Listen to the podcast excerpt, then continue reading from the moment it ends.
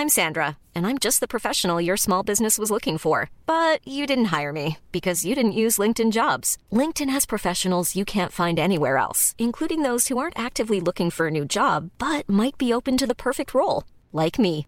In a given month, over 70% of LinkedIn users don't visit other leading job sites. So if you're not looking on LinkedIn, you'll miss out on great candidates like Sandra. Start hiring professionals like a professional. Post your free job on linkedin.com/people today. Y Manuel Zamacona están listos para actualizarte los hechos relevantes con la mirada fresca que los caracteriza. Bienvenidos a Noticiero Capitalino en Heraldo Radio 98.5 FM. Comenzamos. Entre semáforo rojo y naranja, Claudia Sheinbaum y Gatel entran en contradicciones. 3.886 personas con, con diagnóstico positivo al nuevo coronavirus en los kioscos de la Ciudad de México.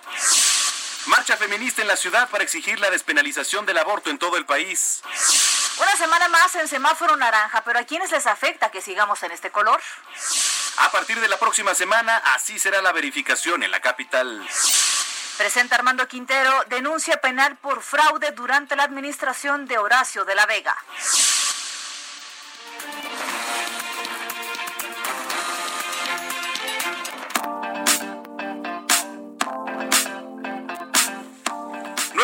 Con un minuto, tiempo del centro de la República Mexicana. Qué gusto que nos esté acompañando una noche más aquí a través de la señal del 98.5 de FM. Bienvenidos al Noticiero Capitalino aquí en el Heraldo Radio. Hoy, último día del mes de julio, es viernes, llueve a cántaros, Brenda Peña.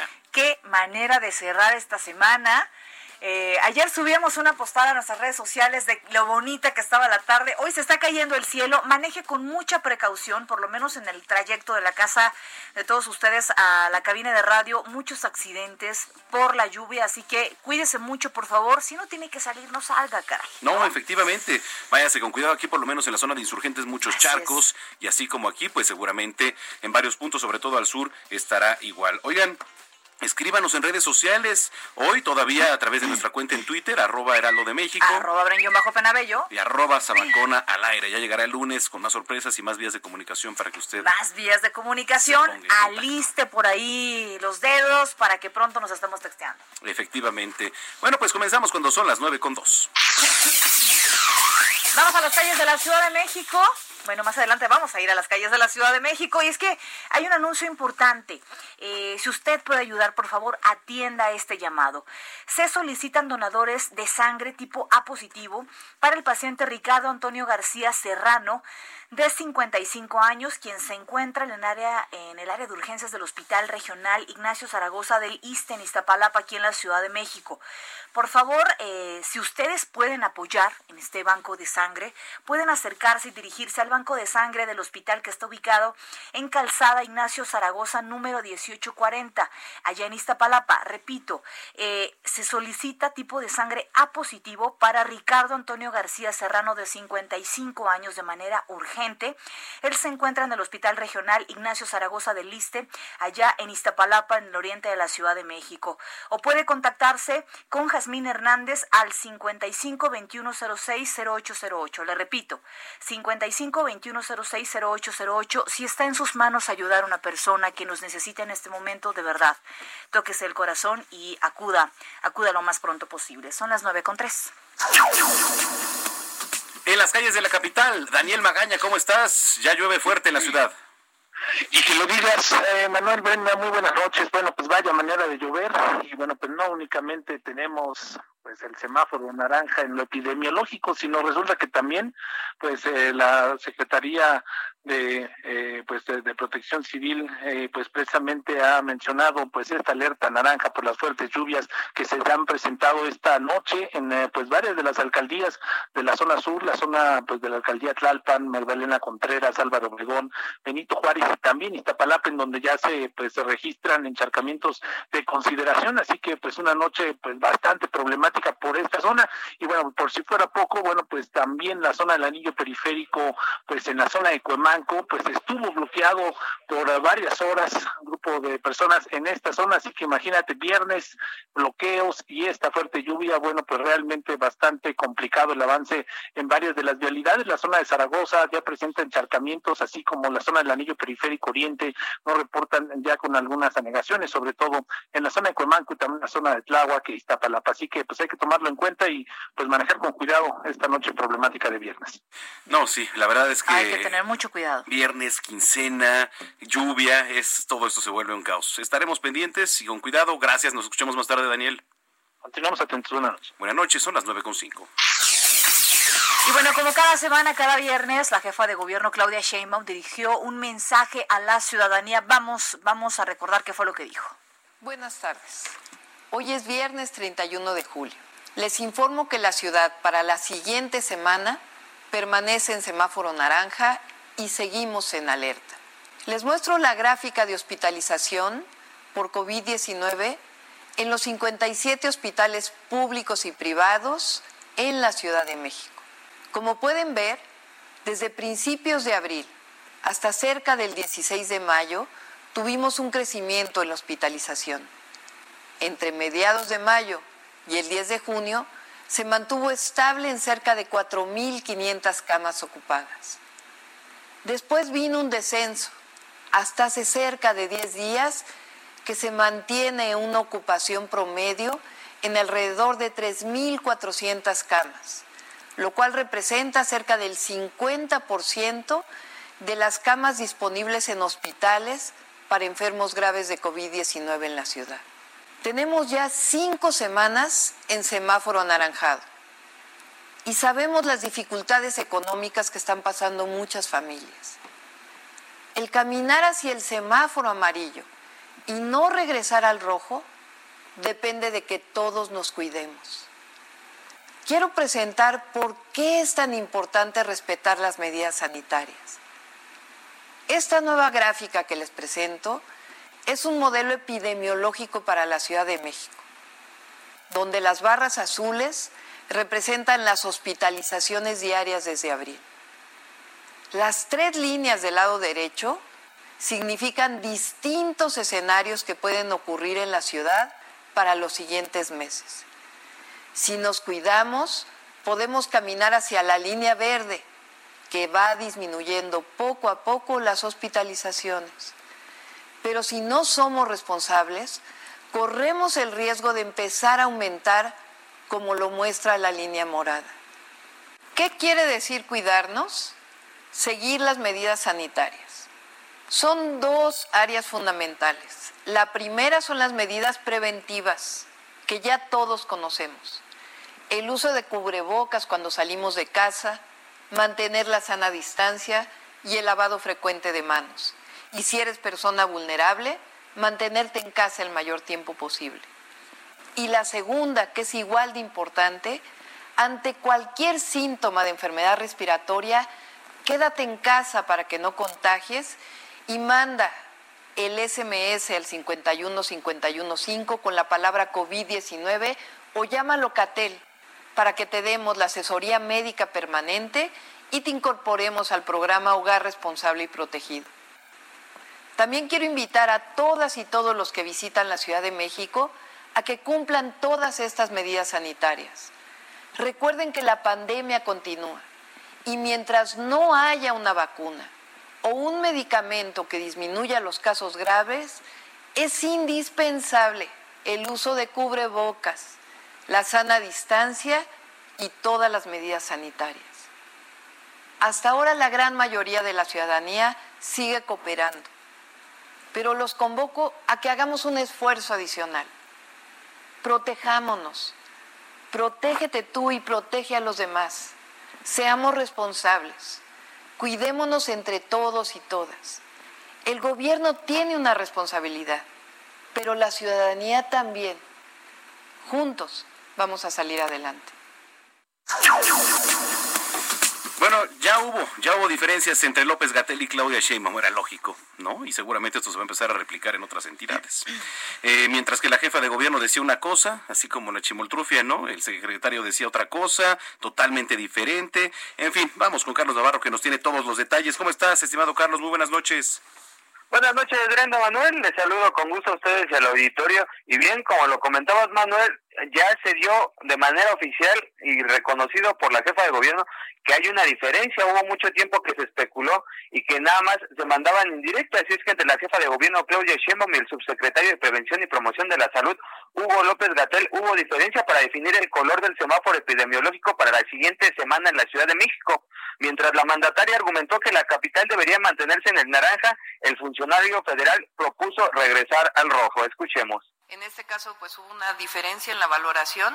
Eh, ellos hacen una sugerencia del semáforo de la Ciudad de México. Nosotros, de manera muy responsable, informamos a la Secretaría de Salud de lo que considerábamos y hacemos de manera muy responsable lo que consideramos para la ciudad. ¿Apoya el trabajo del doctor López Gatel? Creo que ha hecho un buen trabajo. Eh, en este caso, eh, siempre hay Puede haber diferencias, eso es normal. Eh, nosotros, pues como sabe toda la ciudadanía, eh, apoyamos al presidente Andrés Manuel López Obrador, pero eso no quiere decir que con alguno de sus subsecretarios, secretarios no podamos tener una diferencia y particularmente en una valoración del semáforo en la Ciudad de México. Y es muy claro el mensaje, respeta al presidente, pero a sus segundos al mando pues simplemente difiere con ellos. Por lo pronto la Ciudad de México va a tener su sexta semana consecutiva en el naranja con la apertura de algunas actividades del Poder Judicial y la ampliación del horario de restaurantes de 7 de la mañana a 10 de la noche. Por otro lado, comentarles que los kioscos ubicados en las colonias de atención prioritaria de la Ciudad de México ya se han realizado 13.070 pruebas entre el 15 y 30 de julio. De estas han resultado 3.886 personas con diagnóstico positivo al nuevo coronavirus. El titular de la Agencia Digital de Innovación Pública, José Antonio Peña Merino, presentó los avances de este programa. Escuchemos. Pero esta es una estrategia eh, para identificar y aislar casos. Evidentemente la identificación pasa por la realización de pruebas, eh, pero es un programa integral en términos de poder llegar a las personas a las que eh, se amerita hacer las pruebas y poder dar los elementos para que puedan resguardarse. Entre los avances detalló que se han hecho 113 mil visitas informativas casa por casa. Se entregaron 1.661 kits del programa Hogares Responsables y Protegidos, así como la orientación a 105.282 personas en estas colonias prioritarias donde no se pueden instalar los tianguis ni el comercio en vía pública. Brenda Manuel, la información que les tengo. Ahí están todos los detalles. Gracias, Carlos. Estamos en contacto. Buen fin de semana. Hasta luego, buen fin de semana. Gracias, son las 9 con 12. Y bueno, debido a lo que eh, les comentábamos acerca de esta diferencia de opiniones entre Hugo López Gatel y Claudia Sheinbaum, que hay que recapitular que siempre lo hemos manejado aquí, eh, desde que comenzó esta parte de la pandemia por COVID-19, Claudia Sheinbaum ha manejado sus decisiones muy aparte del gobierno federal. Sí, de ¿eh? manera paralela. De, muy, muy paralelamente, como lo dices. Diez gobernadores firmaron una carta solicitando la renuncia inmediata de Gatel. Hay que recordar que hay ríspidas relaciones desde ayer en donde Gatel se portó muy piqui con algunos gobernadores, incluso dijo que iba a, responsabilizarlos, ¿no? Que ellos tenían este una eh, decisión individual en cada estado y que habían estado decidiendo mal, eso lo tiene diciendo el subsecretario mucho tiempo. Bueno, la Alianza Federalista de Gobernadores del país solicitó de forma inmediata que Hugo López Gatel, el subsecretario de Prevención y Promoción de la Salud, renuncie debido a que la estrategia de contención de manejo y las medidas sanitarias ante la pandemia en nuestro país han fallado. ¿Quiénes firmaron este documento? Ahí le va. De eh, Martín Orozco, gobernador de Aguascalientes, Javier Corral, gobernador de Chihuahua, eh, Miguel Ángel Riquelme, gobernador de Coahuila, José Ignacio Peralta, gobernador de Colima, eh, José Rosa Saispuro, gobernador de Durango, Diego Sinue, eh, gobernador de Guanajuato, el gobernador de Jalisco, Enrique Alfaro, de Michoacán, Silvano Urioles, de Nuevo León, Jaime Eleodoro Rodríguez y eh, de Tamaulipas, Francisco Javier García. Todos, por supuesto, de la oposición. Eh, faltó por ahí Sinaloa. Faltó por ahí también. Este, pero es importante pues ver qué es lo que va a pasar Sinceramente, y te lo digo de verdad, analizando políticamente el, asunto, yo dudo muchísimo que Andrés Manuel vaya a prescindir del subsecretario Hugo López Gatel. No, el que debería renunciar es López Gatel. Claro, claro. ¿Quién va a querer agarrar tremendo problemón en estos momentos que tenemos de salud. Andrés Manuel me queda claro que no lo quiere. No, no, por eso puso a López Gatel. ¿Quién va a agarrar el topo por los cuernos ahorita? ¿Quién se va a ganar la rifa del tigre? Yo dudo mucho que Andrés Manuel tome una decisión. Pues sí, lo malo es que ya se le salió de las manos a Gatel, nadie le creemos, la verdad es que nadie le creemos a López Gatel ya. Está actuando como un político y no como un médico. 914. Bueno, a ver, eh, ¿a quiénes afecta que sigamos en semáforo color naranja? gimnasios, ¿no? También salones de fiestas, muchos otros establecimientos que, pues, aún estando en semáforo naranja, no pueden reanudar actividades, ¿no? Que representan además muchos empleos. En la línea telefónica tenemos a Rodrigo Chávez, presidente de la Asociación Mexicana de Gimnasio. Rodrigo, buenas noches. Buenas noches, Manuel. Buenas noches, Brenda. Noches. Vaya tema, vaya tema, ¿cómo lo han sufrido en estos días, en estos meses tan difíciles? Ay, pues terrible, Manuel. Eh, eh, eh, imagínate una industria de dos mil millones de pesos al mes por cuatro meses cerrados, ocho mil millones de pesos que no podemos, doscientos mil empleados que, que son empleos directos y medio millón de empleos indirectos y totalmente ignorados por la por, por, por las autoridades, ¿no? Se les olvidó que existimos, abrieron lo que querían abrir, pero a nosotros se les olvidó. Definitivamente. A ver, eh, ¿qué tan seguro sería? Sabemos que la parte de la economía es brutal. Es el golpe que han recibido eh, no tiene comparación y no tiene igual posiblemente la historia de este país. Pero qué tan seguro y qué medidas podrían implementar para que la gente diga, órale, vamos, eh, vamos a, a, regresar poco a poco a la normalidad con algunos cuidados. ¿Qué condiciones hay para ustedes? Bueno, yo creo que hay que dar datos duros, no hay que especular. Y te voy a decir de dónde los sacamos. En Estados Unidos, en algunas de nuestras cadenas, se hizo un estudio que llevamos más de seis semanas abiertos de post-COVID. Gimnasios que abrieron una vez que aplicamos protocolos de seguridad, que es limitar la capacidad, hacer ejercicio con cubreboca, utilizar los protocolos sanitarios. Pero lo interesante es esto. En un mes, en 1.200 gimnasios se registraron 11 millones de visitas. 11 millones de visitas. Hay personas que pudieron haber venido tres veces a la semana y personas que vinieron una vez a la semana. En 11.5 millones de visitas detectamos 520 casos de COVID. Sin duda que sí hubo un contagio.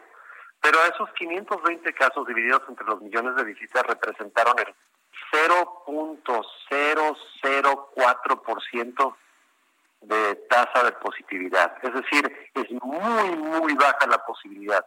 Te va a pasar, te puede pasar, pero te puede pasar en el metro y te puede pasar en otro lugar. Así que es 0,04%, muy poquito. ¿Qué les ha dicho el gobierno? ¿Qué, qué va a pasar ahora, este Rodrigo? Bueno, afortunadamente eh, eh, tenemos una cita este martes con el secretario eh, Fatlala, eh, justamente para tocar el tema. Yo creo que eh, ya nos entendieron que el verde no va a llegar y que los gimnasios somos salud, no somos entretenimiento y que tenemos maneras de probar que, lo son, que somos seguros y que tenemos protocolos muy buenos. Así que, pues ahí del miércoles o jueves podré con mucho gusto compartirles, espero, buenas noticias. Ahora, otra pregunta eh, rápidamente. Hay mucha eh, duda acerca de si regresar a los gimnasios. Obviamente muchos ya están poniendo acrílico entre un, un aparato y el otro hay gel sanitizante, hay un protocolo también de medidas importantes al interior de los gimnasios. ¿Esto les generará más costo a ustedes? Es decir, las mensualidades, eh, las anualidades de los gimnasios subirían de precio, habría un reajuste. Me imagino que esto podría ser de algo natural, pues. Pues probablemente va a pasar, pero ah, también hay que ver un poco de experiencia. En el Distrito Federal y Ciudad de México es que estamos cerrados, eh, al igual que Yucatán y Nuevo León, pero en, en otros estados como Hidalgo, en Jalisco, o en el Bajío estamos abiertos desde hace cuatro semanas y no hasta ahora el costo no se nos ha incrementado pero pero creemos que sí hay una posibilidad de que se vaya a incrementar sobre todo porque las medidas sanitarias que tenemos que implementar pues son algunas inversiones que no planeamos planeábamos y pues ni modo tendremos que hacerlas te marcamos en la semana a ver cómo va el asunto Rodrigo gracias Qué amables, muchas gracias. Buenas noches, Brenda. Buenas noches. Buenas noches. Rodrigo Chávez, presidente de la Asociación Mexicana de Gimnasios, 918 que sí, es lógico pensar, Manuel, que si van a colocar nueva estructura de acrílico entre equipo y equipo, gel sanitizante, van a estar teniendo toallitas desinfectantes, pues se va a reflejar en el costo. ¿Qué va a pasar, por ejemplo, con los que ya pagamos nuestra nuestro anual? ¿Tú seguirás sin ir? ¿Eso es lo que va a pasar? Uno quiere, pero la vida no presta las mm. condiciones. ¿no? Sí la barriga, pero no las condiciones, ¿no? Correcto. Muy bien, y bueno, Sí, el semáforo naranja afecta a varios sectores de la población y es por eso que Noticias México tuvimos a Carlos eh, Ledesma, el expresidente de la Asociación Mexicana de Venta Directa y Ventas por Catálogo. a qué va esta entrevista? Muchas personas han tenido eh, que encontrar un recurso, un ingreso alterno porque han perdido el trabajo o porque han dejado de percibir un sueldo quincenal o mensual. Vamos a ver qué fue lo que nos dijo. Saludamos a Carlos Ledesma, expresidente de la Asociación Mexicana de Venta Directa. Buenas tardes, Carlos. ¿Cómo estás? Muy buenas tardes. Hola, ¿qué tal, Brenda? Encantado de saludarte una vez más a ti y a tu auditorio. Gracias por conversar con nosotros de este tema. Sin duda, la economía ha sido el tema de esta pandemia, entre muchas otras cosas. Las familias, sobre todo aquellas que han tenido que eh, dejar de percibir un ingreso eh, de manera formal o de manera continua, han tenido que buscar vías alternas como las ventas por catálogo, ya lo platicábamos ahorita. También otro tipo de ventas ahora en las redes sociales. ¿Cómo han registrado ustedes o cómo registras tú desde tu experiencia este cambio en la economía del mexicano? Pues sí, primero que nada, Brenda, efectivamente el, el, contexto es, por decirlo menos, desalentador, un contexto de clara desaceleración económica por obvias razones, y un contexto que determina que efectivamente, como bien apuntas, las familias mexicanas busquen fuentes alternativas de ingreso, que en este caso, en el caso particular de la industria de la venta directa, pues les permite una serie de beneficios, la verdad, sumamente peculiares, como el eh, tiempo, la flexibilidad de tiempo, no tener un horario fijo, no tener necesariamente un jefe, una relación de subordinación laboral, sino más bien eh, promover y recomendar productos y servicios que las mismas personas primero consumen, de manera que puedan dar testimonio de la excelente calidad de ellos, y a partir precisamente, como dices, ahora, específicamente en este contexto, en esta coyuntura, utilizando plataformas de redes sociales, utilizando plataformas de conexión digital, donde la gente puede, sí, conocer tu recomendación de un producto, pero llevar a cabo la materialización de la compra de manera rápida, sencilla y segura, cosa que permiten ahora, como tú sabes, eh, las plataformas de transacción eh, digital. Claro. ¿Cuáles son las facilidades? ¿Qué se necesita en este caso para una venta de catálogo o empezar a vender o ser parte del vendedor de una empresa? ¿Son accesibles? ¿Han modificado estos requisitos que se necesitan? Sí, mira, la verdad es que hay, hay una serie de eh, preconcepciones, a veces desafortunadamente erróneas, de lo que es la industria de la venta directa.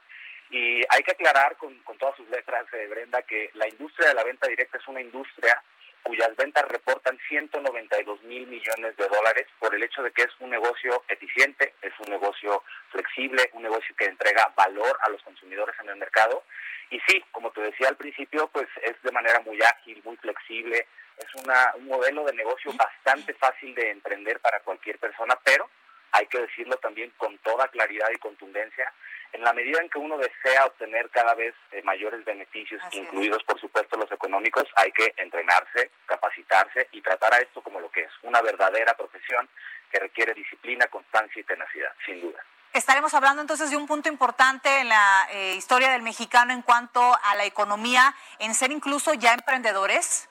Sí, definitivamente, Brenda. Esto es una tendencia, eh, no nada más en México, fíjate, apunta que para el 2050 la mitad de las personas, por ejemplo, en Estados Unidos van a tener, además de su trabajo, entre comillas, tradicional, un empleo, vamos a decirlo, de 9 a 6 de la tarde, van a tener también oportunidades de emprendimiento que la tecnología y la comunicación le permiten. No puedes hacer negocios literalmente desde tu teléfono, desde la palma de tu mano.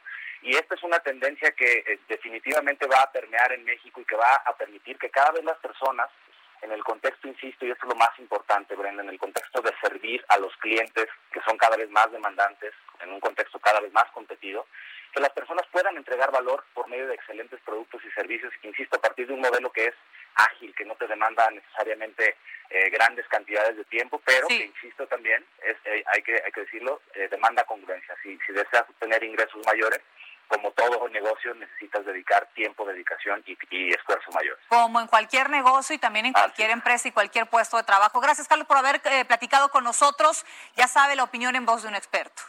Un gusto, como siempre, Brenda. Muchas gracias.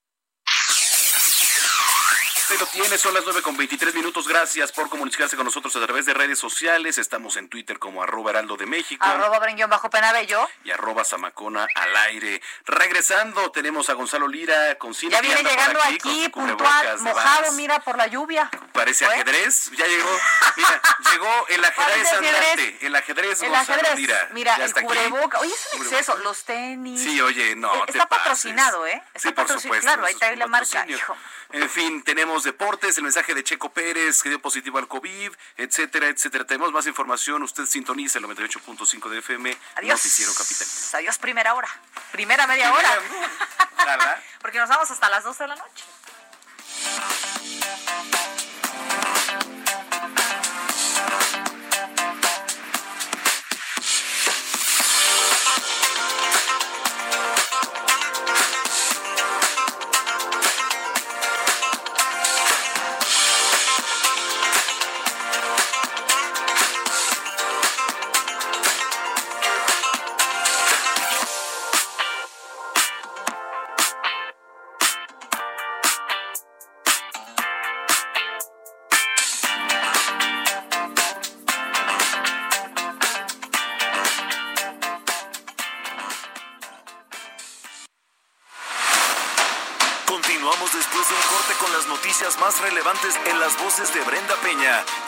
Zamacona en el noticiero capitalino en Heraldo Radio 98.5 FM.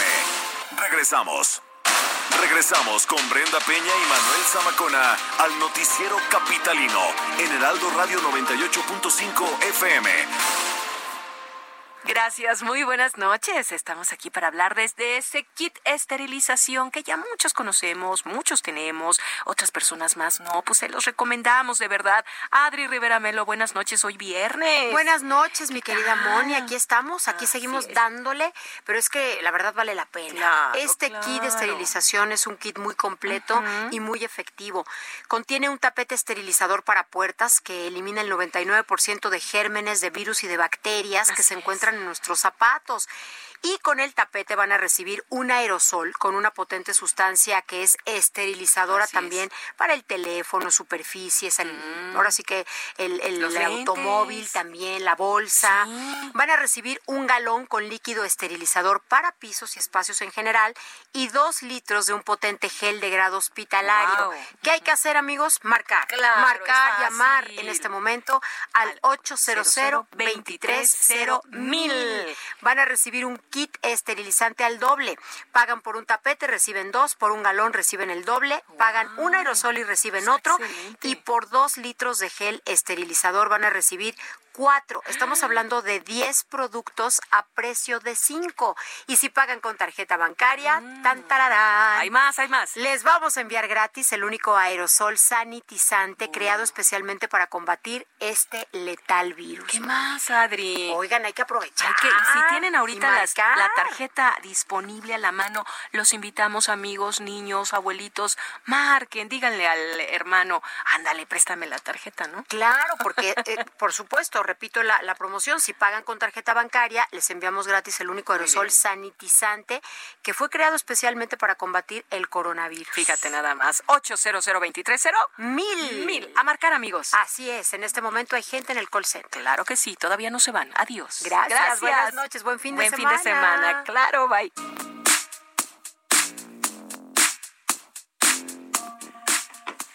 Son las 9 de la noche con 32 minutos. Gracias por acompañarnos en esta segunda media hora de información este viernes lluvioso aquí en la capital del país. Gracias a quienes se comunican con nosotros a través de las redes sociales, arroba el heraldo de México. Arroba Samacón al aire. Y arroba eh, bajo Panabello. Dicen por acá, en medio de una pandemia sin control es preocupante ver cómo casi eh, todo ha vuelto a la vieja normalidad. Pues sí, las manos costumbres, sobre todo en la calle, ¿no? ¿Qué tienen en las manos Gonzalo Lira trajo un gel antibacterial. Qué espanto, que es como tequila huele o mezcal, a tequila, güey. O sea, esto es tequila. Solo vienes a poner el desorden. Oigan, síganse comunicando con nosotros y mientras tanto vamos a más información. Hoy se realizó una marcha feminista aquí en las calles de la capital, en la Ciudad de México. Recordemos que el pasado 29 de julio la resolución de la Suprema Corte de Justicia denegó la eh, despenalización perdón, del aborto allá en Veracruz. Hay que recordar que el Congreso eh, de mayoría morenista allá en Veracruz, pues eh, le ha sacado mucho la vuelta a poder aceptar o a poder aprobar este, esta propuesta. la nota la tiene nuestro querido Israel Lorenzana. Integrantes de diferentes grupos feministas se concentraron en el Monumento a la Revolución para salir en marcha con dirección hacia el Zócalo Capitalino. Para que tanto en Veracruz como en el resto del país se legisle un derecho a nuestra autonomía corporal, un derecho a nuestra decisión sobre nuestro propio cuerpo. Fue después de las 11 de la mañana cuando comenzaron a marchar sobre la avenida Plaza de la República y en todo momento fueron escoltadas por elementos de la Secretaría de Seguridad Ciudadana del agrupamiento femenil y fue en el cruce del Paseo de la Reforma y Juárez donde comenzaron los actos vandálicos. Destrozaron cristales de los puestos y se llevaron a cabo pintas. A su paso sobre Avenida Juárez se enfrentaron con elementos policíacos los cuales los encapsularon para evitar más destrozos. Sobre el ex central Lázaro Cárdenas se detuvieron para bloquear la vialidad por algunos minutos para después ingresar al Zócalo por la calle 5 de Mayo. Ya en el circuito Plaza de la Constitución, las feministas intentaron desplazarse a la avenida 20 de noviembre, donde una vez más fueron contenidas por los elementos policíacos, lo que generó un enfrentamiento donde resultaron dos personas lesionadas, una mujer policía y un elemento del heroico cuerpo de bomberos. Finalmente, las manifestantes no lograron llegar a las oficinas de la Suprema Corte de Justicia de la Nación, donde amenazaban con vandalizar y decidieron llevar a cabo un mitin en la plancha del Zócalo capitalino. Israel Lorenzana. Bueno, a ver, vamos a ahondar más sobre este tema. Eh, en la línea tenemos a Lied Miguel, ella es concejala de la alcaldía de Tlalpan, que preside la Comisión de Fomento a la Igualdad y Equidad de Género. Lied, ¿qué tal? Qué gusto saludarte. Buenas noches. Hola, buenas noches. ¿Cómo estás? Bien, gracias. Con el gusto de saludarte, que nos platiques un poco eh, cuál fue el objetivo de, esta movilización, de lo que nos platicaba en, la nota nuestro compañero Israel Lorenzana, para poner en contexto, por supuesto, todo nuestro auditorio. Pues es el tema principalmente de, lo que hizo la Suprema Corte eh, de no conceder la legalización eh, del aborto, bueno, del cambio en el Código Penal, ¿no? Y, que eso afecta los derechos de las mujeres.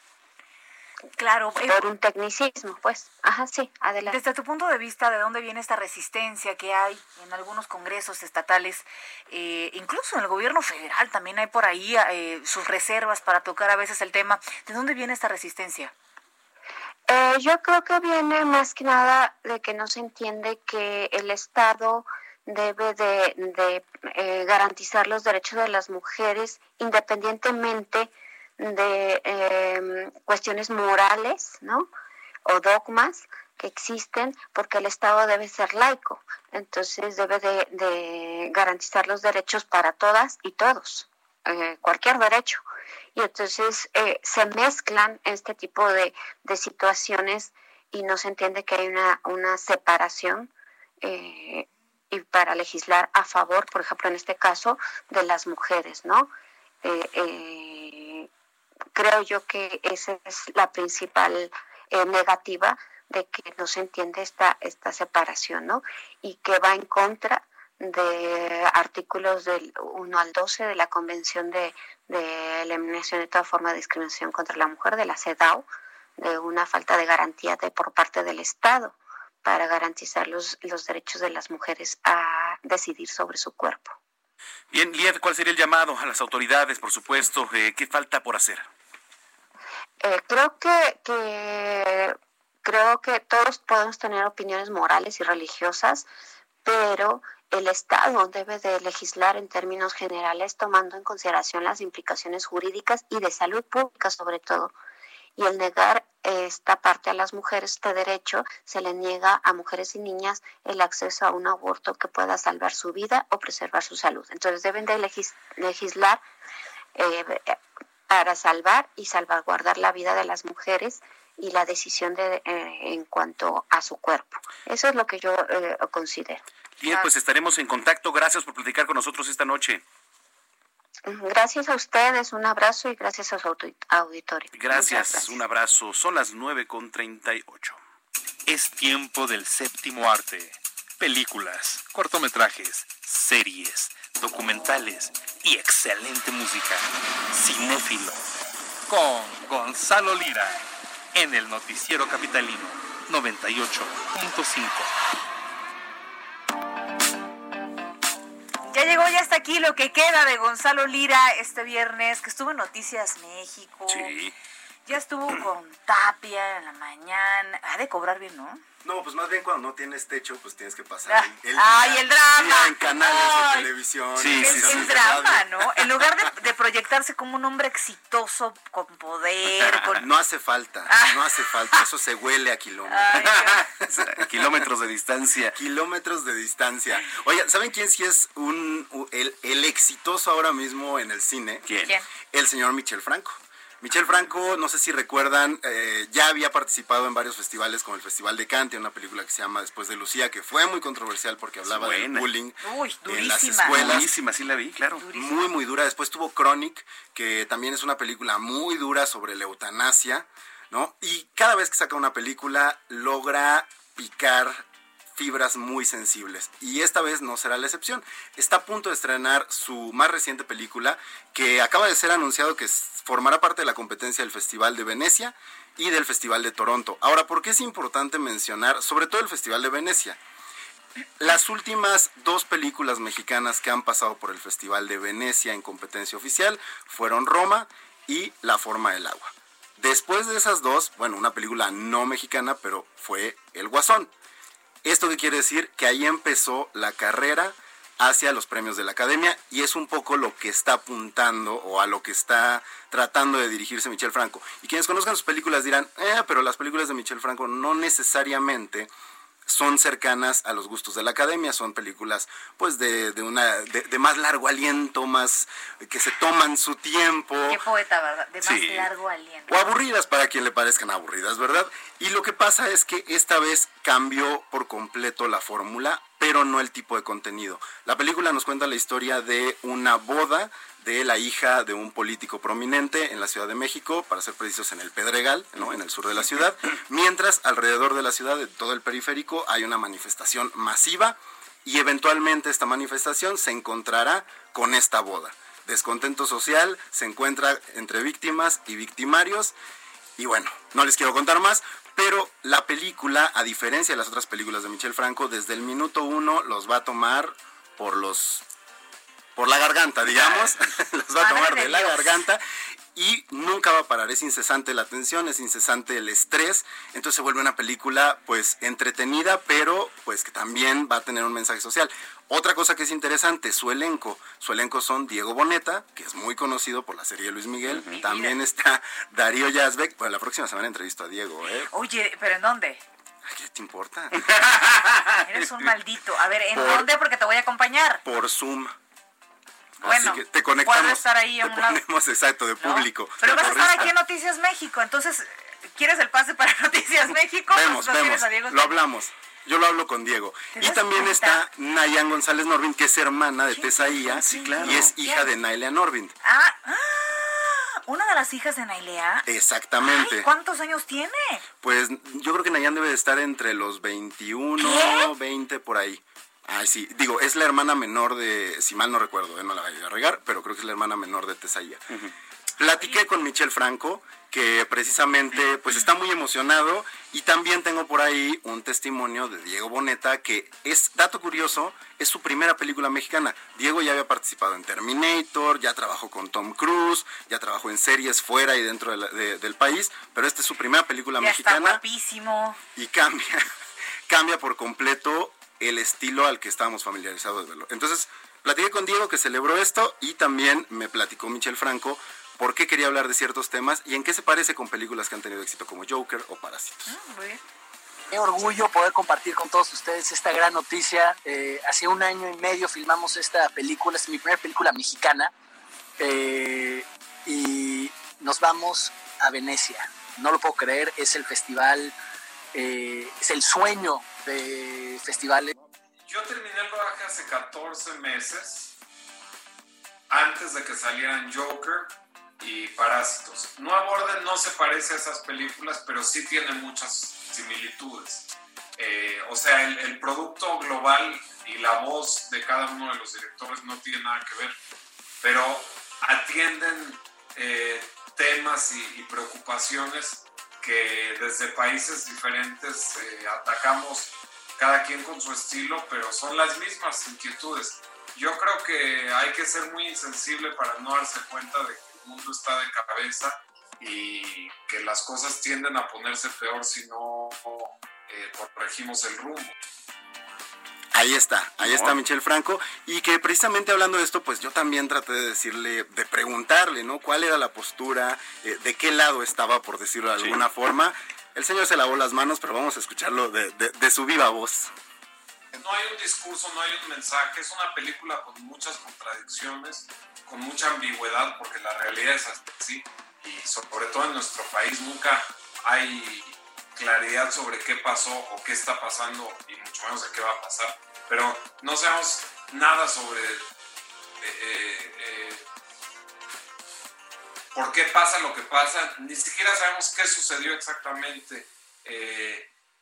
y eso polariza más y hay gente que toma partido por unos, por otros. La película no toma partido por nadie, la película no pasa mensajes, la película no intenta educar la película simplemente, en ese sentido sí, es una bomba cinematográfica, es ficción, es... Eh, hay gente que en vez de distópica dice apocalíptica, está mal usado el término, pero para que se den una idea los, los que no me siguen con lo de distopía. Eh, y está hecha muy desde el estómago, más que desde la cabeza algo que siempre le ha gustado al señor Michel Franco es causar controversia, él lo sabe, un poco se lava las manos, creo que también para dejar que el espectador tome las decisiones y es una película que va a levantar ámpula porque si bien eh, creo que es muy claro quién está de qué lado y cuáles son las consecuencias de los actos de tal o cual y por qué los personajes merecen lo que les va ocurriendo, es muy distante, entonces todo lo va a ver desde afuera y va a permitir que la gente también discuta, también se pelea, que pues es sabroso pelearse, nos gusta discutir. Sí, claro. Este, así que pues si quieren escuchar algo o ver algo político, esperemos a ver cuándo se estrena, porque al menos en septiembre estará en Venecia, después se va a Toronto y la idea es que siga su camino rumbo a marzo, febrero, que es cuando van a estarse celebrando, si es que se celebran, los premios de la Academia. ¿Ya hay alguna fecha tentativa para que podamos regresar a las salas de cine? Pues ya hay salas de cine abiertas fuera de la Ciudad de México, hay algunas ciudades eh, en la República que ya abrieron las salas, un poco, yo creo que es una especie de programa piloto para ver cómo se comporta la gente. Pero aquí en la capital todavía no. Aquí en la capital todavía no. Me parece que hasta que estemos en amarillo, por lo menos se abrirán algunas. Tercera parte de capacidad. Como lo decíamos en la tarde, Brenda, dulcería, pues hasta yo recomendaría no hacerlo. Pues digo, por ejemplo, si tú entras al VIP es como un restaurante prácticamente, ¿no? Porque estás pidiendo de comer. Exacto. Pero eso se acaba. etcétera. Y bueno, pues tendrá que tomar las medidas, ¿no? yo creo que lo difícil, lo difícil va a ser fajar porque pues ya separados. Ah, sí. No, ahí sí ya no se puede. ¿Qué pasa? Ahí ya está el este de por medio. Ya no se pasa? va a poder. Eres un sucio. Alguien va a estar vigilando. Perdón, este, Brenda, se te cayó tu escapulario aquí en el, en el suelo de la cabina. ¿Qué te, estamos hablando de, de, de, ver películas de un viernes familiar para ir a ver las nuevas eh, películas de Disney. Pero tienes razón, mucha gente, mucha gente va a eso. A ver películas. Claro que no. Muchos jóvenes van a eso, hay como no. Al cine. Brenda, ya nunca es casi fuiste. Ya es casi Me imposible. Canso, Dije chavos, ¿eh? O sea, no, ojo. Gracias por el cachetadón que nos diste ahorita los dos. No, me incluyo. O sea, yo no me, yo me incluyo. Ya no vamos a eso, ya no estamos Oye, en pero a ver, no, no, no, no. A ver, Brenda, ¿qué, te, eso ¿qué te pasaba, indigna? Eso pasaba antes, ya no. Gonzalo Lira, ¿dónde te seguimos? Eh, arroba Gonis, G-O-N-Y-Z. Y si me ven en el cine, sana distancia, por favor. Ya Gracias. te dije, pobre de ti que no tengamos aboneta. Vámonos, 947.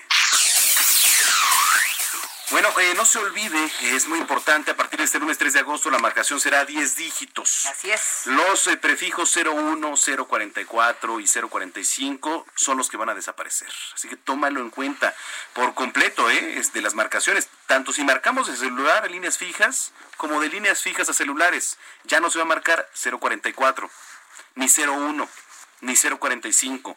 A los números locales que llevan ocho dígitos se les va a agregar el 55. Pues una manera mucho más fácil, por supuesto, ahora de comunicarnos. Son las 9.48.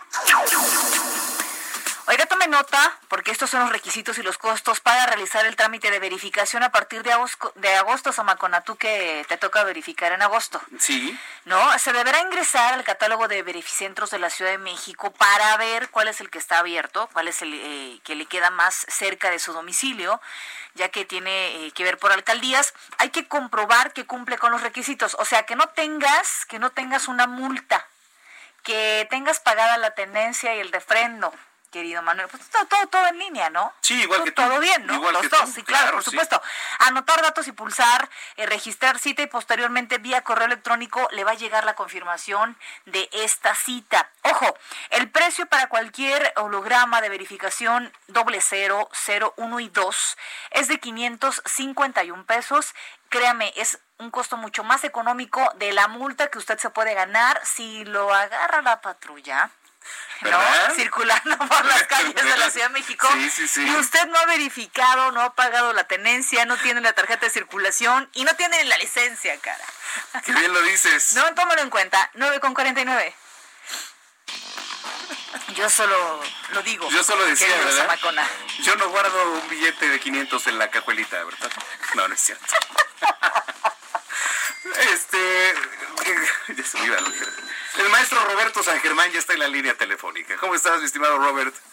¿Qué tal, mi querido Manuel, mi querida Brenda, mi gente que nos sintonizan? Muy buenas noches. Y bueno, pues ya sabemos qué pasó con Checo Pérez. Ya dio la cara. Y la verdad, muy bien por Sergio. Escuchemos lo que dice. Hola a todos, como saben, di positivo en COVID-19. Eh, estoy muy triste, sin duda uno de los días más tristes en, en mi carrera. Puse toda mi preparación, todo mi enfoque, eh, tantas cosas para este fin de semana que hay detrás eh, de, de tanta preparación y por algo que no está en tus manos, ¿no? Solo demuestra lo vulnerable que somos todos an- ante este virus. De mi parte siguió todas las recomendaciones al pie de la letra de parte de mi equipo, de parte de la FIA. Eh, después de Hungría tomé un vuelo privado para ir a, a México a ver a mi mamá que tuvo un accidente muy fuerte. Estuve ahí dos días, volví a Europa y me sentía perfecto, me siento perfecto, gracias a Dios. Eh, no tengo ningún síntoma. Este, de hecho iba a ir a correr ayer por la mañana cuando me dieron la noticia que, que necesitaba hacer cuatro pruebas más. Y bueno, nada, nada al final pones todo en perspectiva y, y- y creo que hoy lo importante es mi salud, salir, salir bien librado de esto y que pronto pueda estar en, en las pistas. Eh, quiero agradecerle a todos mis compañeros pilotos que, que me han apoyado tanto. Eh, todos sabemos ¿no? que todos estamos muy vulnerables a esta situación. Desafortunadamente me, me tocó a mí y espero sea el último caso en el deporte. ¿Qué tal? Pues ahí tenemos lo que dice Checo, después de que también hoy habló el jefe de la escudería, el mandamás, y dijo que pues bueno, que no tenía ningún problema y que no había nada de malo que Sergio hubiera regresado a México, a su tierra, a Guadalajara, y que no, que no había problemas. Entonces, a ver, vamos a esperar cuánto tiempo va a estar Checo convaleciente, esperemos que sea benévolo con él el COVID-19 para que regrese pues ya en las próximas semanas y no tenga ningún problema para seguir corriendo en Fórmula 1. Pero dejemos la Fórmula 1 y vayamos al fútbol mexicano porque hace unos instantes terminó el duelo entre Cruz Azul y Puebla y estuvo a nada el Puebla de quitarle el invicto de varios partidos ya al Cruz Azul y de último minuto un golazo de Orbelín Pineda puso el marcador uno a uno, el primer gol del Puebla o el único gol del Puebla lo metió el señor Pablo González estaban haciendo la trastada de Cruz Azul que no podía abrir el ostión y Viconis muy bien, pero Cruz Azul sudó, pero al final de cuentas sacó el resultado. En estos momentos está jugando Juárez contra Necaxa. Y una noticia para todos los chavos, y lo digo todos los chavos porque ya realmente pues ven poca televisión las nuevas generaciones. Y es que Netflix, este sistema de streaming, pues va a transmitir, señores, ya la Champions League y otros partidos. Se dieron cuenta que tenían mucha audiencia y que esa audiencia eran jóvenes. Yo les puedo decir, porque en la casa de ustedes tengo a dos jóvenes Sí. ya no ven la tele, ¿eh? Ellos ven Netflix Sí. y les puedo decir que entendieron que el negocio va para allá y ya compraron los derechos. ¿Qué les parece? No, pues bien, la verdad es que eh, se dieron cuenta de algo, creo que va a funcionar. Y como tú dices, la verdad es que la mayoría yo tampoco casi veo te- tele ya, digo, para reservar los noticieros, eh, pues Netflix, ¿no? Netflix. Netflix. Netflix. Netflix y por ahí otros.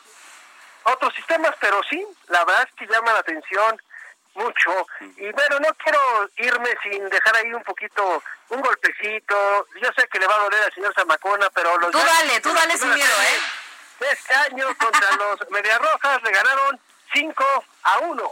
A ver, otra vez, otra vez, ¿cómo? Los Yankees le ganaron 5 a 1 a los Mediarrojas de Sí, bueno, la verdad es que, digo, no me duele porque no es mi equipo, pero yo le voy a los Cardenales, pero... Ya veremos mañana. Eh, era mi pronóstico porque por si los Yankees traen un trabuco, traen un equipazo y Boston la verdad es que se les va a ver muy complicadas esta temporada. Sí, pues bueno. Se le ve. En fin, mañana a ver si saca la revancha el equipo de Boston, ya veremos. Lo, lo vemos difícil, ¿eh? Creo Yo que también. traen mejor bullpen este año los Yankees, pero bueno. Mañana, mañana lanza Sí. Masahiro Tanaka, creo. Tanaka Time. ¿no? Sí. Así es. Sí, sí, sí, creo. Tienen el pelotazo. Y señor, nos ibas a hablar de tu columna. Ah, mira, rapidísimo, no nada más, este, pues tocaba lo difícil que ha sido esta semana, ¿no? El, el panorama de béisbol, el caso de Kelly con los Astros de Houston, eh, los bueno, pues los lanzamientos intencionales que desataron en una este, sanción, pero bueno, pues a ver qué toma de decisión el señor Rob Manfred, que está en sus manos el decir, paramos o nos vemos en 2021. Oigan, eso es bien cierto. Ya dijeron que si hay más casos de COVID-19, se acaba el béisbol, ¿eh? Correcto. Pues a ver, Muy será bien. una semana determinante para eso. Pues sí, señores, pues lo estamos escuchando el lunes. Pasen muy bonito fin de Abrazo. semana, descansen. Gracias. Igualmente, abrazo. Abrazo, Abrazo, abrazo. Ya nos vamos, querido Manuel Zamacona. Los esperamos el lunes aquí en punto de las 9 de la noche con sorpresas, por supuesto. Claro que sí. Antes nos vemos en Noticias México 3 de la tarde. Eh, disfrute. Feliz fin de semana. Sí.